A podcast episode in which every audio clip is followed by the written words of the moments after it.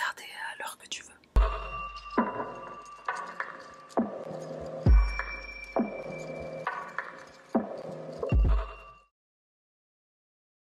Notre affaire commence avec Olivia Labinjo Alcro, une étudiante en philosophie, politique et économie à l'université de Nottingham. Sur Facebook, elle fait la rencontre de Thomas Hughes et va commencer entre eux une relation amoureuse.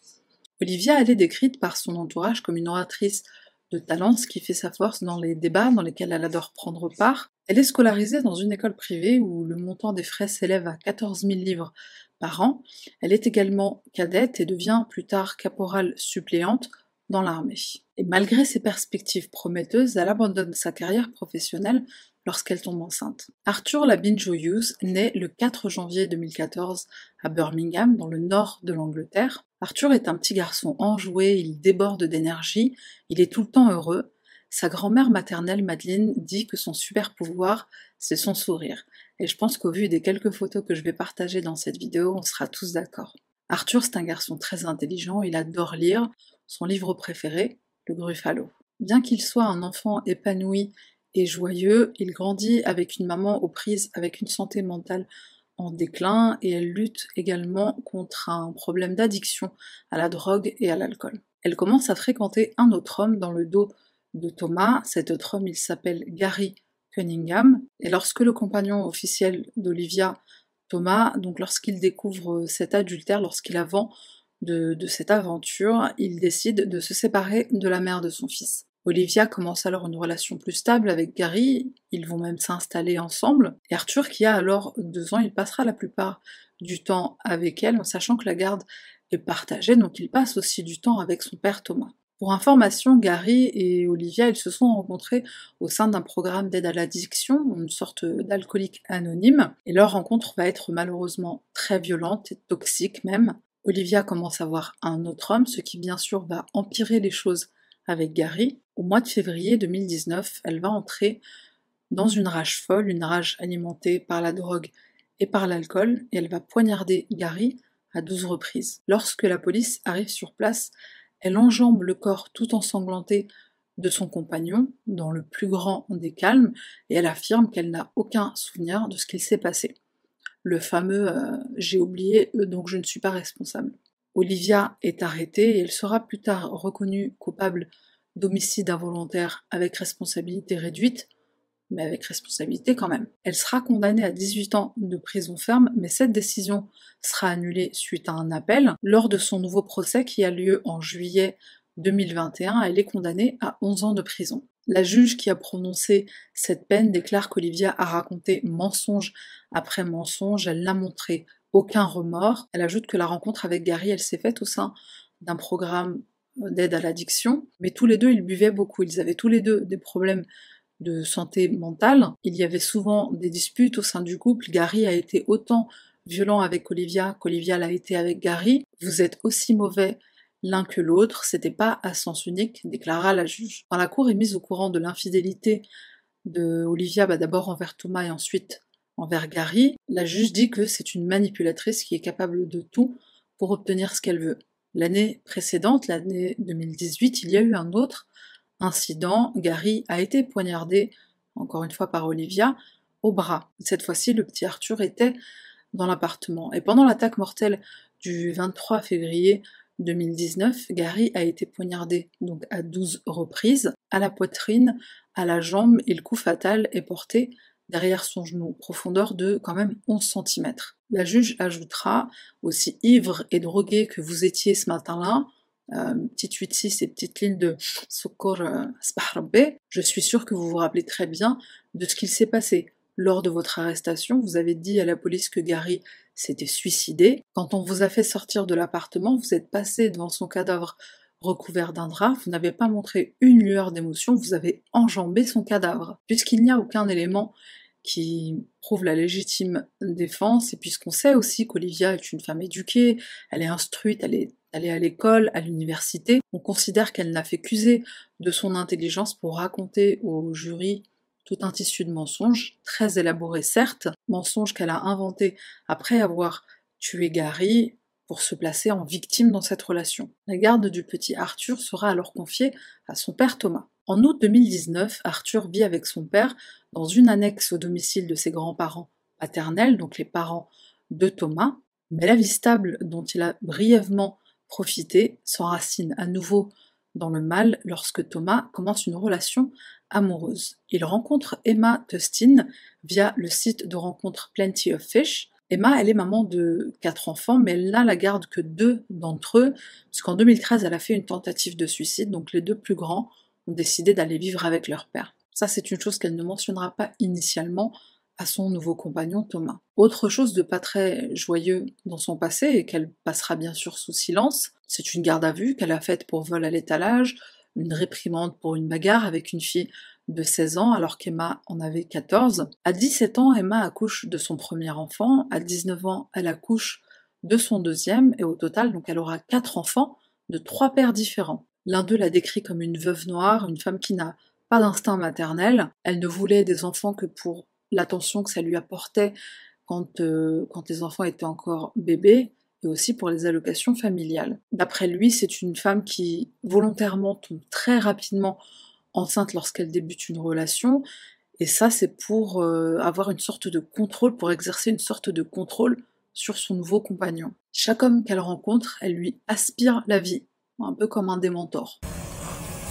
Lorsqu'Emma rencontre Thomas, bah, ce dernier va très rapidement lui présenter son fils Arthur, et là, pour le petit Arthur, les choses vont changer. D'abord son comportement, puis son apparence physique, son entourage commence à s'inquiéter, il le voit plus anxieux, plus renfermé, il sourit moins. On constate qu'il est particulièrement anxieux et renfermé envers euh, Emma, sa belle-mère, et Thomas, son propre père. Après les vacances d'été, lorsqu'Arthur retourne à l'école, une assistante qui travaille donc dans, dans cette école, elle dira plus tard qu'elle n'a rien remarqué d'anormal chez l'enfant. Elle n'avait aucune inquiétude à son sujet, mais d'autres euh, enseignants diront le contraire. Ils constateront les mêmes changements que, l'entourage familial d'Arthur, à savoir qu'il était moins souriant, moins joyeux. En novembre 2019, Thomas est convoqué par l'école pour répondre à euh, ses préoccupations qui sont grandissantes au sein du corps enseignant. Thomas s'y rend avec sa mère, Joanne, donc la grand-mère d'Arthur, et on va leur dire ce dont Arthur leur a fait part, à savoir qu'il fait souvent des cauchemars, il est obsédé par la mort, par les meurtres, par les armes à feu, par euh, les infos télévisées. Et il dit aussi, ce qui est euh, beaucoup plus alarmant, mais il dit aussi qu'il a peur que son père le tue. À la suite de cette réunion, ben on ne fait absolument rien. Est-ce qu'on met tout ça sur le traumatisme de ce qu'il a vécu chez sa mère? C'est possible. Au début de l'année 2020, donc en janvier-février de l'année 2020, Arthur commence à raconter à ses camarades d'école sa mère est en prison. Une des intervenantes de l'école va alors sentir que bah, qu'Arthur il a clairement besoin d'en parler, donc elle l'invite à le faire avec elle. Le mois suivant, cette même intervenante, a rendez-vous avec Emma, la belle-mère d'Arthur, et elle va remarquer que pendant toute leur entrevue, il est assis sur une chaise, il a les mains sur les genoux et il ne bouge pas, tel euh, un bon petit soldat qui a peur d'être réprimandé. Au mois de mars 2020, Thomas emmène son fils chez Kerry Forsyth Benson, une thérapeute spécialisée dans les problèmes de santé mentale chez les enfants et les adolescents. Après examen du petit Arthur, elle rapporte qu'il a peur, il craint grandement que son père ne revienne pas. Son apparence physique, elle ne lui semble pas anormale, son anxiété, son agressivité ont l'air d'avoir diminué et elle ne lui diagnostique pas de trouble mental. Alors qu'on annonce le confinement en avril 2020, Thomas et son fils vont s'installer chez Emma. Et ce même mois-là, la grand-mère d'Arthur, Joanne, la mère de Thomas, elle reçoit une visite de son fils et de son petit-fils, et là elle va remarquer qu'il a des échymoses. Elle contacte alors l'autre grand-mère d'Arthur, Madeleine, sa grand-mère maternelle, et Madeleine, elle va tout de suite être alertée par cet appel, avant même de savoir de quoi il s'agit. Non pas que les deux femmes soient en mauvais termes, mais elles communiquent très peu, voire quasiment jamais, donc Madeleine, elle est tout de suite inquiète, elle se demande ce qui ne va pas. Joanne et son mari se rendent chez elle et ils lui montrent les photos qu'ils ont prises du petit Arthur. Après cette triste découverte, Madeleine, elle va demander à Thomas de lui confier la garde de son petit-fils, chose que bien sûr il va refuser.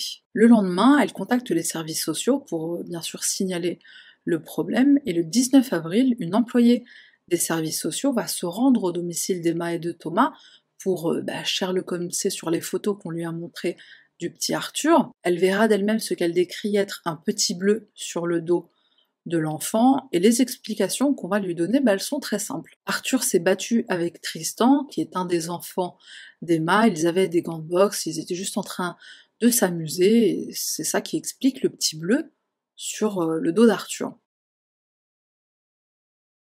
Et quand euh, Jane, cette employée donc des services sociaux, va demander aux deux garçons s'ils sont en sécurité, s'ils se sentent bien chez Emma et Thomas, ils vont tous les deux sauter au plafond en indiquant que euh, ils sont très bien, tout se passe très bien. Jane va alors considérer qu'il n'y a pas de problème de sûreté, pas de problème de sécurité, elle estime que cette première étape a suffi, pas besoin de faire faire une évaluation plus poussée, par les services de protection de l'enfance. En revanche, ce qu'elle va proposer à Thomas, c'est une aide, un programme qui pourrait aider Arthur à surmonter, à faire face à ses traumatismes avec sa mère, mais Thomas refuse. En parallèle de cette petite enquête des services sociaux, Daniel, le frère de Thomas, va de son côté contacter la police. Le 17 avril, il leur fait part de la même chose qui a été constatée par Joanne et Madeleine, les deux grands-mères. Il donne aussi des photos qu'il a prises du corps de son neveu qui est recouvert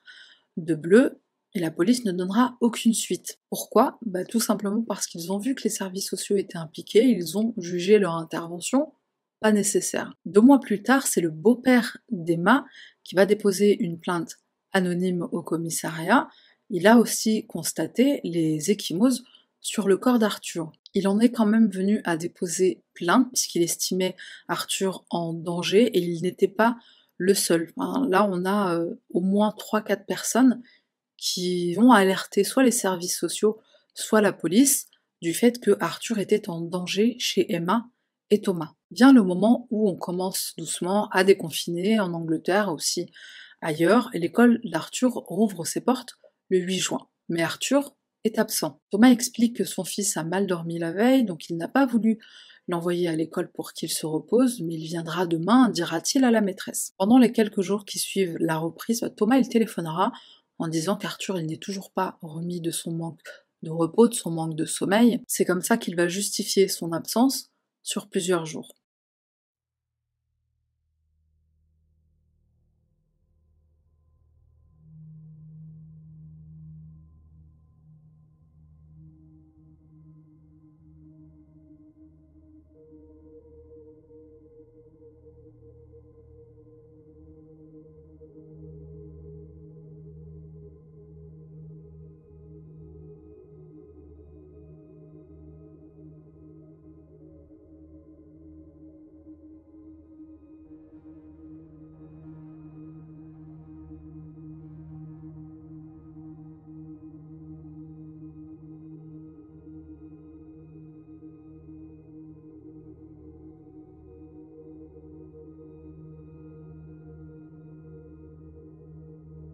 Ambulance service. Is the patient breathing?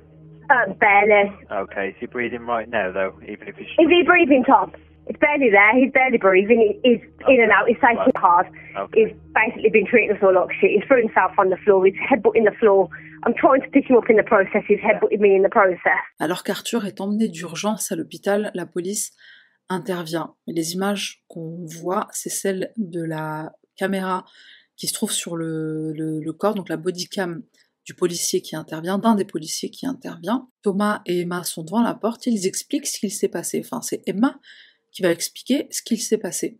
Arthur se serait frappé volontairement la tête par terre. Quand elle a essayé de le relever, il lui a dit non. Il l'a frappé, il lui a mis des coups de pied, il lui a même mis un coup de tête. Elle explique qu'Arthur, c'est un enfant très difficile, très agressif. Elle a fait de son mieux avec ce gamin. Gamin que elle et Thomas forcent à rester debout dans le couloir, affamés alors que eux sont gentiment en train de se faire un petit McDo. Arthur est forcé de rester debout jusqu'à 14 heures par jour, à tel point qu'il est épuisé et qu'il ne peut même pas marcher sans qu'il ait mal partout. Arthur n'a pas de chambre, il est forcé de dormir dans le salon. Les images qu'on vient de voir, c'est lui dans sa chambre à coucher, par terre. La violence dont il a été témoin quand il vivait avec sa mère, ce qui euh, déjà en soi est traumatisant. C'est maintenant lui qui en est victime, c'est maintenant lui qui en est la cible. Des mains de son propre père, et des mains de sa belle-mère. Le 16 juin, jour de l'incident, autour de 14h30, Emma envoie un SMS à Thomas pour lui dire que son fils ne se lève pas. Il s'est cogné la tête par terre. L'appel au service d'urgence sera passé à 14h42. Elle a fait quoi pendant ce temps-là? C'est une très bonne question. À son arrivée à l'hôpital pour enfants de la ville de Birmingham, on tente de sauver le petit Arthur en vain. Il sera déclaré mort le 17 juin à 1h du matin suite à des lésions cérébrales. Bien sûr, on a tous compris qu'il s'est pas frappé la tête tout seul par terre. Emma et Thomas sont arrêtés peu de temps après qu'Arthur ait été envoyé à l'hôpital. On les soupçonne déjà d'avoir intentionnellement causé les blessures qui mèneront quelques heures plus tard à la mort du pauvre petit Arthur. Et c'est pendant l'enquête de la police qu'on découvrira les images de vidéosurveillance sur lesquelles on voit Arthur forcé de rester debout pendant des heures, punition tout à fait adaptée à un enfant de 6 ans. La bagarre enfantine entre Arthur et Tristan, on découvre qu'en réalité c'est Emma qui l'a brutalement plaqué contre le mur en le traitant d'enfant moche, d'enfant horrible. Elle aurait ensuite convenu de cette histoire de boxe avec ses enfants en leur disant qu'ils se feraient kidnapper, qu'ils se feraient enlever s'ils ne racontaient pas ce mensonge. Il n'y en a pas beaucoup des daronnes comme ça, mais euh, celles qui existent, elles ont beaucoup d'imagination. Dans le téléphone d'Emma, on va trouver des messages vocaux qu'elle envoie à Thomas, son chéri, messages vocaux dans lesquels elle lui fait part du mauvais traitement qu'elle fait subir à son fils. Dans ces messages, on entend Arthur en train de pleurer, en train de demander après sa grand-mère et après son oncle Daniel. Dans les communications entre Emma et Thomas, quand ils parlent d'Arthur, ils disent euh, l'enfant démon, la fouine. Ils l'appellent aussi par le nom de famille de, tu sais, le mec, l'allemand là, avec la petite moustache. Un enfant de 6 ans.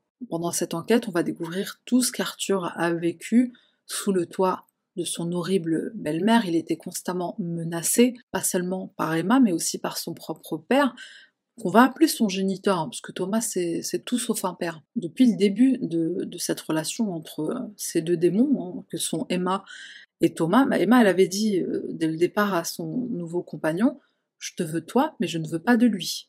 En soi c'est déjà assez grave de dire ça, mais en plus Thomas ça n'a pas l'air de le gêner plus que ça. Il accepte qu'Arthur soit déplacé de la chambre à coucher qu'il partageait avec les enfants d'Emma, sa nouvelle chambre, le salon, par terre, comme un chien. Il va aller jusqu'à le maltraiter lui-même, donc euh, ça va au-delà d'accepter de, qu'Emma, elle se comporte si mal avec son fils. Le jour du, drame, le jour de l'incident qui a mené à la mort du petit Arthur, on va découvrir qu'Emma a envoyé une photo d'Arthur agonisant à son père Thomas, comme si elle était fière de ce qu'elle avait fait. L'examen médical qu'on effectuera sur euh, la, dépouille de, ce petit enfant de seulement 6 ans, elle révélera qu'il avait 130 échymoses. 130. Comment les services sociaux ils ont fait pour ne voir qu'un petit bleu sur son dos? C'est un enfant de 6 ans, c'est tout petit. 130 échymoses, tu tu peux pas n'en voir qu'une seule. C'est pas possible. Et l'autopsie révélera quelque chose d'encore plus horrifiant. Un niveau de sel hors norme. Un niveau de sel tellement élevé qu'au départ, les techniciens qui font les analyses pensent que leur matériel est défectueux. On vérifie à plusieurs reprises, le matériel fonctionne bien. Arthur a 34 grammes de sel dans son corps. 34 grammes, ça correspond à 6 cuillères à soupe, pas à café, 6 cuillères à soupe de sel. Cet empoisonnement l'a rendu si faible qu'il a à peine pu se débattre quand Emma s'est jetée sur lui et qu'elle a commencé à le frapper. Ce mauvais traitement d'empoisonnement, de violence verbale, de violence physique, Arthur l'aura subi pendant les six derniers mois de sa très courte vie. Emma finira par lui porter le coup fatal, elle lui cogne la tête contre une surface dure, le mur, le sol, on ne sait pas vraiment. Et les enfants d'Emma dans, tout ça, évidemment je me suis posé la question, bah, ils sont traités comme des rois. Ils mangent à leur faim, ils ont une chambre à coucher, on les insulte pas, on les aime, on les aime. Je m'imagine juste comment ils vont euh, grandir, grandir avec cette idée-là que euh, leur mère a tué un enfant de 6 ans. Emma Tustin est reconnue coupable du meurtre d'Arthur Labinjo Hughes au tribunal de Coventry en décembre 2021. Elle est condamnée à une peine d'emprisonnement à perpétuité avec un minimum de sûreté de 29 ans. Elle est détenue à la prison de Peterborough où elle subira un avortement. Elle était enceinte de Thomas. Thomas Hughes est également déclaré coupable. Par contre, lui, pour homicide involontaire, bon, techniquement, il n'était pas présent, mais il a grandement contribué euh, à la mort de son propre fils. Il sera condamné à 21 ans de prison ferme. Et le 4 décembre 2021, le procureur général, c'est un bon gars, il va déclarer qu'il faut réexaminer ces peines pour déterminer si elles ne sont pas trop faibles. Je l'aime bien ce procureur. Le juge Mark Wall, qui était juge président pendant cette affaire, il dira que c'est l'un des cas les plus affligeants et les plus troublants qu'il ait traité. Emma n'a montré aucun remords à aucun moment. Elle s'est même plainte du mauvais traitement qu'elle subissait de la part de, ses camarades de prison. Franchement, les co-détenus, alors je sais pas comment traduire staraf, staraf bekom, euh, je suis fière de vous. Un truc comme ça. Je suis pas pour la violence, ni physique, ni verbale, pas du tout. Mais là, euh, c'était mérité quand même. On a fait goûter à, Emma euh, sa propre médecine, comme, comme dirait l'expression anglaise. La co-détenue d'Emma, donc celle qui partage sa, cellule en, en, détention provisoire, elle s'appelle Hélène Pritchard. Elle dira que pendant les six semaines de sa détention provisoire, Emma, elle ne faisait que se plaindre, que s'apitoyer sur son sort. Un jour, alors qu'elle revient d'une euh, journée d'audience, elle est complètement bouleversée et euh, Hélène lui dit euh, Wesh, qu'est-ce que t'as? Qu'est-ce qui va pas? Emma, elle lui répond Il ne m'a pas regardé une seule fois. Elle parle de qui? Elle parle de Thomas, son compagnon. c'est le seul truc qui l'a bouleversée dans cette affaire, c'est que son mec la regarde pas pendant le procès. Et puis Emma, quand elle n'est pas en train de, de se plaindre, s'apitoyer sur son sort, elle rigole, elle plaisante, comme si de rien n'était. Évidemment, quand euh, Hélène a appris ce qu'il s'était passé, quand elle a appris que le, petit Arthur avait été empoisonné au sel, bah, elle s'est concertée avec les autres co-détenus pour lui faire subir le même sort, le même traitement. J'ai qu'un seul mot à dire, cher. Le gouvernement annonce qu'une enquête nationale sera menée, quatre euh, inspections seront lancées séparément sur les services sociaux, sur les services de police, les services de probation et aussi les services de santé. Cet examen permettra, entre autres, de tirer des leçons du cas d'Arthur au profit d'autres enfants afin qu'ils ne subissent pas le même sort. L'ancien ministre Tim Lawton déclare Nous avons tous un devoir de veiller à ce que d'autres enfants vulnérables ne soient pas abandonnés par les services sociaux de la même manière qu'Arthur, dont le corps était recouvert de 130 échymoses un député va déclarer à son tour que les condamnations d'Emma Tustin et de Thomas Hughes, elles ne doivent être que le début d'un processus qui permettra de découvrir la chaîne d'événements qui ont conduit à la mort d'Arthur. Le but étant bien sûr d'en tirer des leçons précieuses afin d'éviter que ça ne se reproduise. Cette affaire, elle a vraiment marqué tout le Royaume-Uni, enfin même au-delà du Royaume-Uni, occasion manquée, euh, manque de coordination, manque de communication, c'est des choses qu'on voit malheureusement dans ce genre d'affaires seulement quand il est trop tard. J'ajoute un élément aussi qui a son importance, c'est que en plein Covid, en plein confinement, les visites des services sociaux, elles avaient quand même lieu avec bien sûr le respect des mesures d'hygiène, distanciation sociale, etc. Le nombre de cas d'enfants maltraités a malheureusement augmenté pendant cette période, sachant que les chiffres ne reflètent pas la réalité, puisqu'il y a beaucoup de cas qui n'ont pas été rapportés. Dans un documentaire que j'ai euh, que j'ai regardé, il y a eu une interview, enfin des interviews de plusieurs personnes qui travaillent au sein des services sociaux. Il y a une question importante qui a été posée, c'est est-ce que l'agent qui fait les visites, est-ce qu'il a l'obligation de voir l'enfant seul et de lui parler seul à seul? Et la réponse, parfois oui, Parfois non. Alors parfois c'est difficile puisque le parent ou les parents euh, veulent être présents, ce que personnellement je trouve choquant puisque si le but d'une intervention c'est euh, justement d'assurer la sécurité d'un enfant, s'il ne se sent pas en sécurité avec euh, l'un de ses parents, très probablement il ne va pas témoigner en leur présence, il ne va rien dire en leur présence, et ça c'était même pas le cas d'Arthur. Arthur il a fait pas de ses préoccupations, de, ses peurs. Donc je comprends pas comment c'est pas une, obligation, comment c'est pas une règle que, l'agent des services sociaux doivent rencontrer l'enfant seul. D'un côté, je me dis que c'est peut-être par rapport au fait que face à un étranger, un enfant peut être encore plus intimidé qu'avec euh, ses parents ou les personnes qui, ont euh, sa garde et avec qui il ne se sentirait pas en sécurité, mais encore une fois, c'est pas le cas d'Arthur. Arthur s'est exprimé. Bien sûr, on relève l'éternel problème de, sous-effectifs au sein des services sociaux. Les agents, ils ont à leur charge beaucoup trop de dossiers, surtout pendant le confinement, sans parler de la charge émotionnelle très lourde qui incombe à ce métier, un métier qui en plus est très mal payé. C'est pas aux, stars de foot et euh, aux stars du cinéma qu'on euh, devrait donner des millions, c'est à ce genre de personnes. Et comme si tout ça n'était pas suffisant, il y a un gros manquement dans la loi. Les agents des services sociaux n'ont pas l'obligation, juridiquement parlant, de rapporter des suspicions de maltraitance. S'ils n'ont pas l'obligation, comment tu fais pour, euh, pour intervenir? La responsable des services de protection de l'enfance a été interviewée elle aussi, elle a dit quelque chose que j'ai trouvé absolument aberrant. En parlant de la grand-mère maternelle d'Arthur, elle dit qu'elle aurait dû contacter un médecin. S'il y avait eu un examen médical, ça aurait confirmé maltraitance. Et là, la journaliste, elle lui répond exactement ce que j'aurais eu envie de lui dire moi, mais avec beaucoup plus de... Tu vas saupoudrer de plein de gros mots. Vous voulez dire que faire appel au service de protection de l'enfance, dont c'est le métier de protéger les enfants, c'était pas assez.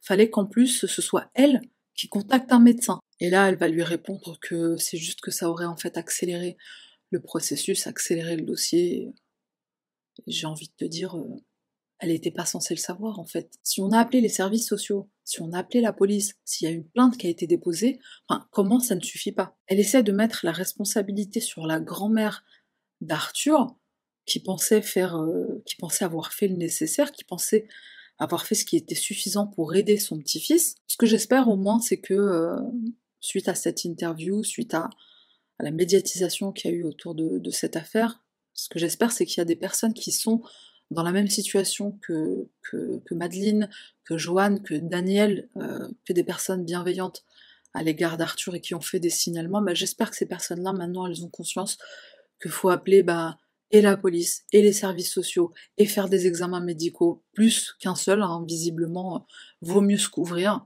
parce que c'est euh, c'est des incompétents.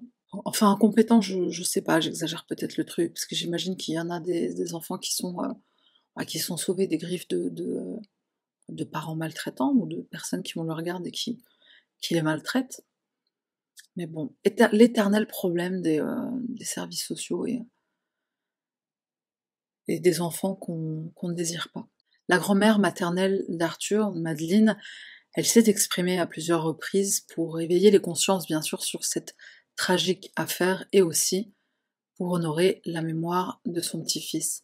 Elle déclare Arthur avait un beau sourire, un esprit gentil, il était la lumière de ma vie, il a été abandonné par une personne en qui il avait confiance et qui aurait dû le protéger.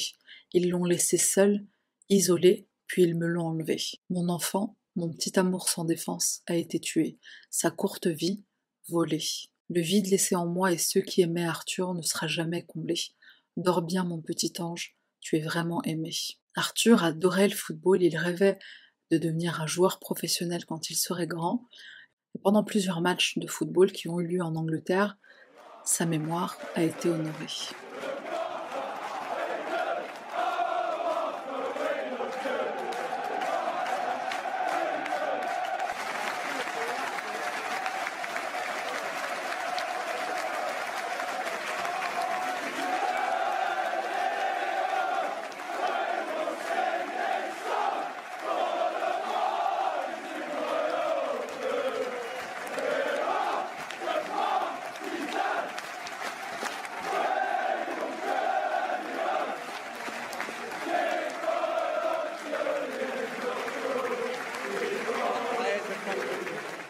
C'est tout pour moi. Merci d'être resté jusqu'à la fin. Il n'y a pas de random item sur cette euh, vidéo. Des fois, j'ai pas le cœur et là, j'ai pas le cœur. Euh. Rip, Arthur, repose en paix, petit ange. Prenez soin de vous, prenez soin des gens que vous aimez.